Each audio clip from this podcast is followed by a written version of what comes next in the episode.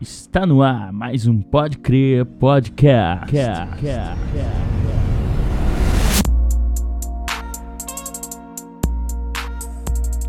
Sejam muito bem-vindos a mais um Pode Crer Podcast. Este que é um episódio número 3. Nessa noite nós estamos muito felizes em com todo o feedback que recebemos do nosso público, por mais que seja pequeno, mas é muito importante para todos nós. Obrigado a todos vocês que deram sua opinião lá no nosso Instagram, arroba pode crer. E, e queríamos, hoje eu vim trazer um tema que essa semana eu acabei me deparando. Para quem não sabe, eu, eu trabalho, meu, meu, meu trabalho é um atendimento diretamente ao público e percebi uma, algo diferente. Fazendo uma ressalva, o nosso Instagram é podecrer.ig. Segue lá a nossa página. Não temos nenhuma publicação ainda, mas quando tiver daí você vai poder acompanhar. E essa semana eu consegui perceber algo e foi muito engraçado porque é, marcou bastante, sabe? Que foi a questão da preguiça os diferentes modos da preguiça. Acho que você, como uma pessoa normal, como eu, como qualquer um, nunca deve ter parado para pensar nisso, mas você já parou para pensar nos níveis da preguiça? Porque, que nem eu, eu quis dizer para vocês ali no começo, o do porquê quis introduzir dessa maneira, falando sobre o atendimento ao público porque nesse meio tempo a gente consegue perceber assim as maneiras das pessoas tratarem é, diversos assuntos. E é muito engraçado porque a preguiça, ela é muito, ela faz muito, ela faz ela é uma grande parte da rotina de muitas pessoas. E é engraçado porque o que acontece, às vezes você é uma pessoa preguiçosa, às, vezes o seu nível de preguiça é menor, é claro. São diversos níveis, vamos assim dizer. Mas às vezes você tem um momento de preguiça e você não percebe. E é muito engraçado. Eu me encaixei em um desses níveis que eu, eu mesmo estava pensando, sabe? Definindo. E achei muito engraçado isso. O primeiro que eu percebi é o preguiçoso total. Que é aquele tipo de pessoa que ele se acomoda de uma certa maneira que ele não tá nem aí para nada, ele quer tudo receber tudo da maneira mais fácil. É, esses dias a gente foi numa loja e era a segunda vez que eu estava indo nessa loja. A primeira vez que eu fui, eu não fiz nenhuma pergunta. Eu fui totalmente dire direcionado àquilo que eu queria, procurei, achei, paguei e fui embora. Na segunda vez eu vi que tinha atendentes no meio da loja. Eu cheguei, eu, eu não fiz muita questão de procurar o que eu precisava. Eu vi que tinha quem entendesse. Eu cheguei e pedi, falei, ó, oh, eu preciso disso, disso, daquilo. O cara foi onde tinha, pegou, mostrou, falou os preços, comparei, pá, comprei e fui embora. Ou seja, aí é o nível de preguiça maior de uma pessoa, assim. É, pode, eu poderia ter sido mais, né? Eu poderia ter ficado em casa e pedido pelo WhatsApp, vamos dizer. Mas é em questão assim do qual, qual o esforço que eu fiz para ter aquilo. Eu não tive nenhum, só tive o, o esforço de pagar. Porque a questão de procurar, pesquisar ali, eu não tive. Eu simplesmente pedi para uma pessoa que trabalhava no local e ela trouxe para mim. E isso é muito engraçado. Porque aí, saindo da loja, me toquei e falei, nossa, cara, é a segunda vez que eu venho nessa loja e eu já caí na comodidade. Já, já saí preguiçoso dessa loja. Já sei que da próxima vez que eu vier, eu só vou chegar para o vendedor e falar: olha, eu quero tal coisa. É, claro, com toda a educação do mundo. Não é porque ele trabalha na loja que é obrigação dele fazer isso, mas a gente não precisa perder a educação, né?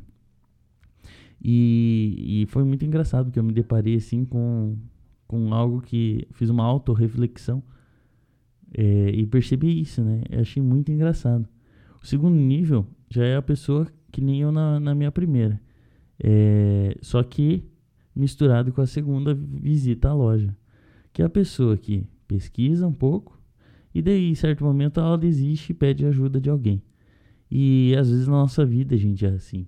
A gente procura, procura, procura, não acha e aí simplesmente desiste daquilo que a gente estava fazendo e pede para alguém fazer por nós. E é muito, muito bom você que está nesse período refletir nisso, porque muitas vezes você pode estar tá prestes a desistir disso para pedir ajuda para alguém ou algo do tipo, e você é, pode se perceber, você pode perceber que está passando por isso agora e falar não, eu vou ir até o fim, eu consigo, eu consigo fazer isso. E também é, tem aquele tipo de pessoa que não, que ela é inteiramente, é, vamos dizer, cuidadosa, mas só que ela tem um ponto de preguiça e ela não percebe. Você já parou para pensar que você tenta limpar a sua casa, lavar sua louça, fazer suas obrigações diárias, vamos assim dizer, o mais rápido possível para que você possa ter mais tempo livre? Eu tive eu tive lendo uma vez uma postagem, o Bill Gates falou, isso eu não sei se é verdade, é claro, gente, eu não pesquisei a fonte para poder estar tá falando isso para vocês, mas não me culpem, isso aí foi a internet que me entregou. Se está na internet é verdade, é claro. E a frase era o seguinte: Bill Gates, numa entrevista, disse que preferia é, contratar pessoas preguiçosas a pessoas é, com um cunho é, mais ativo, assim. E daí o entrevistador perguntou qual era a razão disso, né? Pois não era uma resposta comum. Ele informou. E ele respondeu, né? Pro repórter. Ele falou: Olha, eu prefiro contratar pessoas preguiçosas, porque as pessoas preguiçosas vão tentar fazer o trabalho delas mais rápido possível para que elas fiquem mais tempo livre. E muitas vezes a gente é assim, a gente não percebe. A gente quer fazer as coisas o mais rápido possível para poder ficar com mais tempo livre. E foi muito engraçado quando eu caí nessa, falei: "Cara, eu sou assim, velho. Eu eu faço as minhas obrigações o mais rápido possível para poder ficar com tempo livre". E isso é muito engraçado porque se você é, não se toca disso, você vai levando uma vida, às vezes, de muitos erros. Porque o que acontece? Você quer fazer com pressa, quer fazer na, na rapidez, vamos assim dizer, e você acaba errando. Você acaba errando, porque você quer fazer na pressa, você não, não vai dar a devida atenção, você não vai cuidar daquilo como deveria cuidar. E essa semana, sim, é, depois de algumas conversas que eu tive, eu percebi que a atenção é algo que se perde quando você tenta fazer as coisas com uma certa pressa, com uma vontade de terminar aquilo ali logo. Em Provérbios 12, versículo 24, diz assim: As mãos diligentes governarão, mas os preguiçosos acabarão escravos. E é bem forte isso. Entender que a preguiça ela é totalmente, totalmente inversa ao sucesso. E a própria Bíblia nos traz isso. Porque naquele nesse contexto de Provérbios, os governadores, os reis, eles eram mais alto posto é, em questão social. Eram as pessoas com o maior poderio, né? Era o governo. E as pessoas, os, os escravos eram da eram um nível mais baixo, vamos assim dizer. E é muito interessante pensar sobre isso, porque trazendo para os dias de hoje, o que, que a gente pode falar, né? É, não querendo comparar, é claro, um trabalho digno de escravidão, porque a gente sabe todos os problemas que arraigaram da escravidão, tudo, mas trazendo para os dias de hoje, é, contextualizando para o século XXI, para os anos 2000, as mãos diligentes governarão, ou seja, as mãos que trabalham, as mãos que cuidam, as mãos que fazem o serviço, elas terão um poder maior do que as que são preguiçosas, porque as preguiçosas elas não vão ter o que elas merecem, elas não vão ter o mérito, mas as mãos que trabalham não. E é, eu acho muito legal pensar em tudo isso e pensar que no nosso no, no reino de Deus o reino de Deus, a nossa salvação é totalmente ao contrário. A nossa salvação não depende de nada, nada, nada, nada, nada, nada de nós. Um simples ato de você é, entender que o Senhor Jesus é teu Senhor e teu Salvador é muito pequeno perto do sacrifício que ele fez por nós lá na cruz. Você é, Aceitar Jesus é uma atitude tão pequena perto de tudo que ele fez por nós. Eu ter aceitado Jesus como meu Senhor e Salvador é muito pequeno perto do que ele tem feito por mim. E é muito engraçado que muitas vezes as pessoas ainda querem ser os senhores das, das vidas dela. As pessoas, é, eu digo eu, até mesmo eu, muitas vezes quero decidir aquilo que eu tenho para fazer quero decidir os meus planos, quero decidir aquilo que eu, que eu idealizo. As ideias vindas de você ou os planos vindos de você não tem problema. O único problema é você dizer que Jesus é o teu Senhor e mesmo assim você não fazer e não obedecer às vontades do teu Senhor e continuar fazendo as suas vontades. Se isso tem acontecido, é porque Jesus não é o teu Senhor e ele é apenas o teu Salvador. E é, é bem interessante a gente parar para pensar nisso. Porque até que ponto Jesus tem sido o Senhor da sua vida? A, a música que a gente canta, A Casa é Sua, e todos os outros louvores que falam sobre renúncia, todos eles trazem essa questão do até que ponto Jesus tem sido o Senhor da sua vida. Eu gosto muito de louvar o Senhor com essas, com essas músicas e eu acho até errado as pessoas que, que são contra esse tipo de declaração para o Senhor, de que o nosso coração é inteiramente seu. Ah, mas você já entregou o teu coração, você não precisa continuar cantando isso. Não, é uma renúncia diária, é uma renúncia dia a dia. Senhor, essa casa é sua, Senhor. Vem, entra, vem limpar, Senhor. Porque ontem eu posso ter errado, mas hoje, Deus, eu não quero errar. Eu quero que o Senhor corrija para que isso não aconteça mais. É uma renúncia diária, é um, é um trabalhar diário do Senhor nas nossas vidas, é, é, é um relacionamento dele conosco. Não é algo que é equilibrado, que é sempre da mesma maneira. Não. O nosso relacionamento com o Senhor precisa ser um gráfico exponencial.